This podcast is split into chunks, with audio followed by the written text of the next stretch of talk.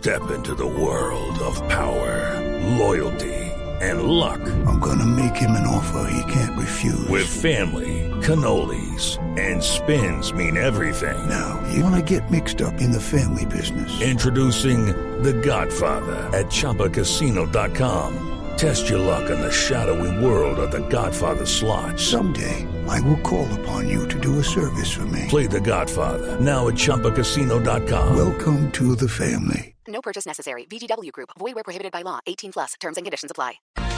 Buenaventura es el principal puerto que tiene Colombia sobre el Océano Pacífico Padre y es uno de esos sitios en los que a pesar de la gran cantidad de recursos que se mueven por el puerto, hay una desigualdad y una pobreza que son impresionantes. Sí, la, in- la injusticia social es mm, realmente campeante. Es muy duro. Las veces que he visitado este puerto sale uno deprimido, sale uno diciendo algo tiene que hacerse.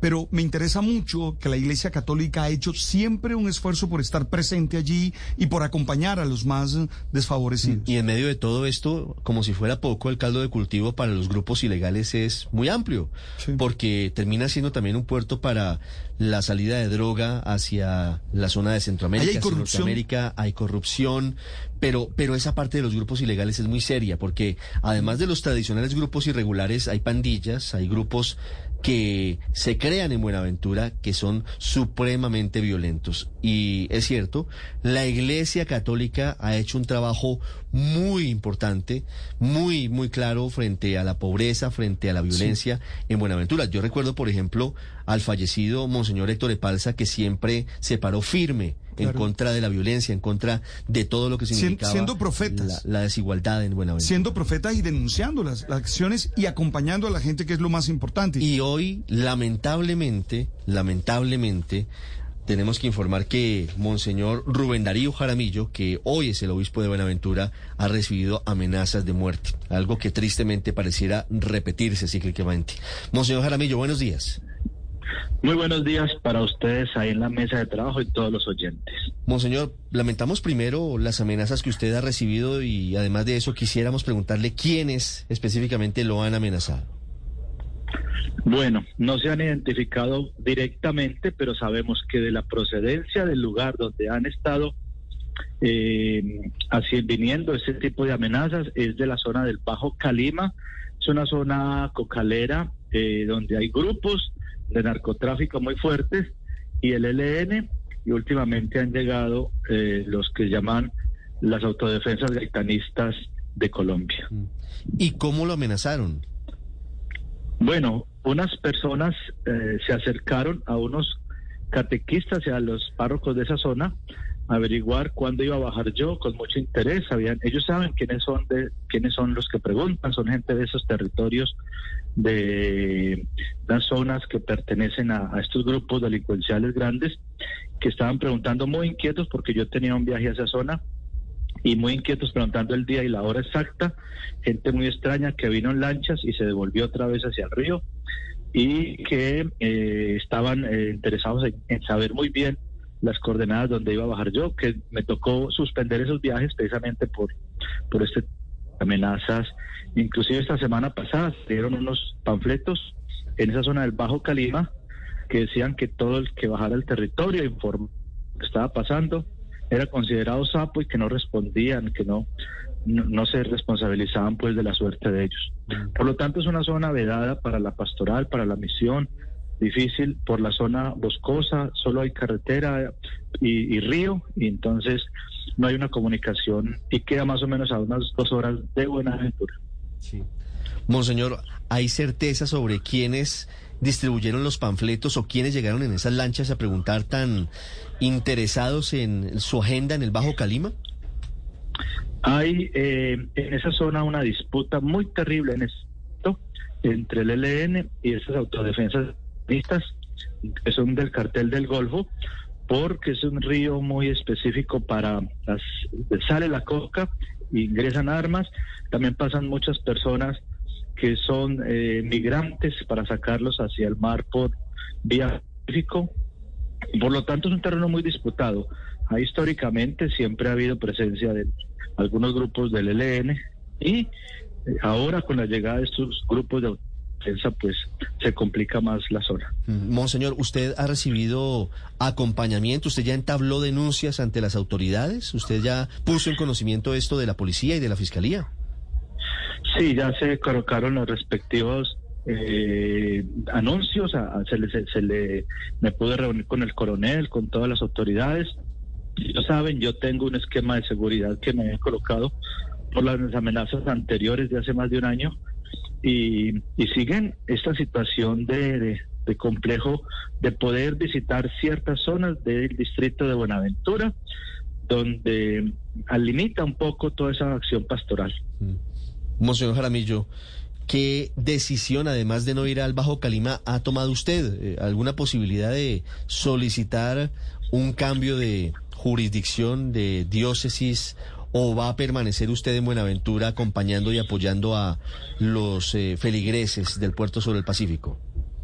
No, seguimos adelante. Aquí con la comunidad no la vamos a abandonar. Nosotros estamos dados al servicio con el Banco de Alimentos, llevando ayudas a los desplazados, a esas 1.200 familias que han salido, acompañando a los campesinos, a los que viven a la orilla de tantos ríos aquí en la zona rurales de Buenaventura y la zona urbana. Seguimos con las acciones por la paz y por la convivencia pacífica. Estaremos aquí con ayuda de Dios.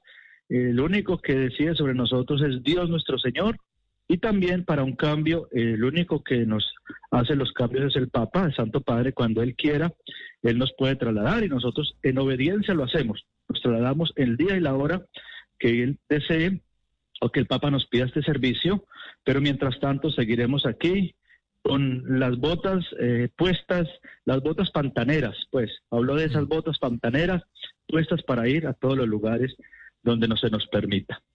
Sigue usted entonces en Buenaventura, Monseñor Jaramillo, en donde es compleja la situación en la zona rural, pero también en la cabecera, en la zona urbana del puerto, en las comunas en donde hay presencia de bandas como los chotas y los espartanos. ¿Usted puede ingresar a esas parroquias o tampoco es posible que usted cumpla con la misión pastoral en algunos barrios de Buenaventura?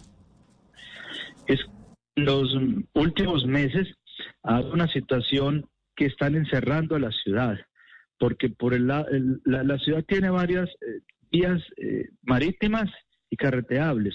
Por todos esos lugares, por el Naya, hay enfrentamientos entre el ELN y unas fracciones de las FARC. Por otro lado, por la vía carreteable han llegado todos un grupo llamado la Nueva Marquetalia.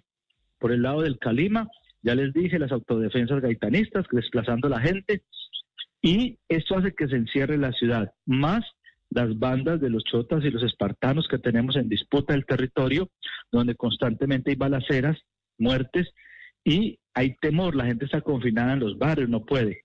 Yo seguiré asistiendo, acompañando, la Unidad Nacional de Protección y la Policía Nacional me acompañan, están siempre conmigo y, y por lo tanto eh, no me preocupa tanto mi seguridad, sino la de la comunidad, porque estar vivo es un milagro todos los días, levantarnos, porque cualquier bala nos puede afectar la vida. Por eso hacemos este llamado, porque es que es una ciudad de 500 mil habitantes que está pasando por momentos muy críticos de su situación de seguridad, de poder desplazarse, poder ejercer la economía pequeña con las extorsiones y por eso pedimos que el Estado mire a esta región cada día con ojos más, más dedicados a transformar esta realidad.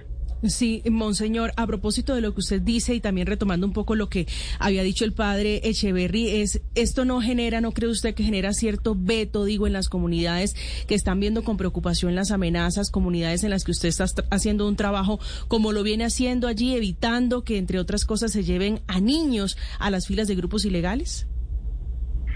Por eso hay que apostarle a la parte social. Nosotros tenemos que trabajar mucho con la niñez y la juventud porque los están captando para esos grupos. A los niños pequeños ya les están dando armas, les enseñan todo lo que es eh, la forma como se extorsiona y se roba. Y por lo tanto son presas ya de grupos más grandes todavía. Inician en los grupos delincuenciales locales, pero luego van a pasar a proteger la cocaína que sale del país, de las armas que ingresan ilegalmente y todo este tipo de economías que a muchos les interesa esta, es- esta situación de desorden, porque en este río revuelto muchos están beneficiando. En cambio, cuando hay orden y cuando hay el Estado ejerce su autoridad, pues eh, ellos ya no tendrían cabida en esta situación y por eso les interesa que esto siga como va. Las 8 de la mañana, 30 minutos. Monseñor Rubén Darío Jaramillo, lamentamos estas amenazas contra su vida y estaremos pendientes de su actividad, como siempre, por los desfavorecidos y por quienes lo necesitan en Buenaventura. Muy amable. Bueno, muchas gracias. Dios nos bendiga. Feliz día. Estás escuchando Blue Radio. ¿Tu desempeño sexual necesita asistencia? Agenda tu cita médica en Boston Medical Group y mantén al máximo tu rendimiento. Visita bostonmedical.la. Vigilados por salud. En el fútbol hay algo más fácil que dar un pase. Descargar ahora la APP de Codere. Esa es así de fácil. Autoriza con juegos. Y seguimos con ustedes acompañándoles como siempre en Mañanas Blue. WOM la sigue rompiendo y para ti que pediste todo ilimitado, llega el nuevo pospago WOM. Recibe gigas ilimitadas y minutos ilimitados por solo 59,500 pesos mensuales. Llama ya al 302-555-5555 y pásate al nuevo pospago WOM.